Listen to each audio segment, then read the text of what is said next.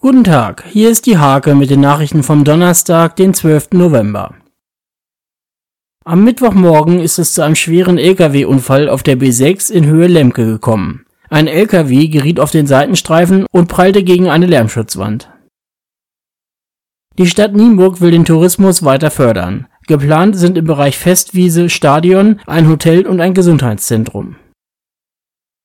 Die neue Sonderausstellung über archäologische Funde im Museum Nienburg konnte wegen des Lockdowns noch nicht eröffnet werden. Sie wird demnächst aber zumindest virtuell zu sehen sein.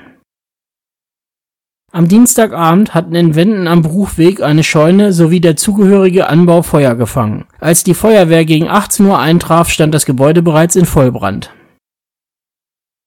der Fußball auf Kreisebene befindet sich im Prinzip in der Winterpause. Der 15. Kreisligaspieltag Anfang Dezember wird wohl nicht stattfinden. Der NFV möchte Ende Januar einen Restart wagen.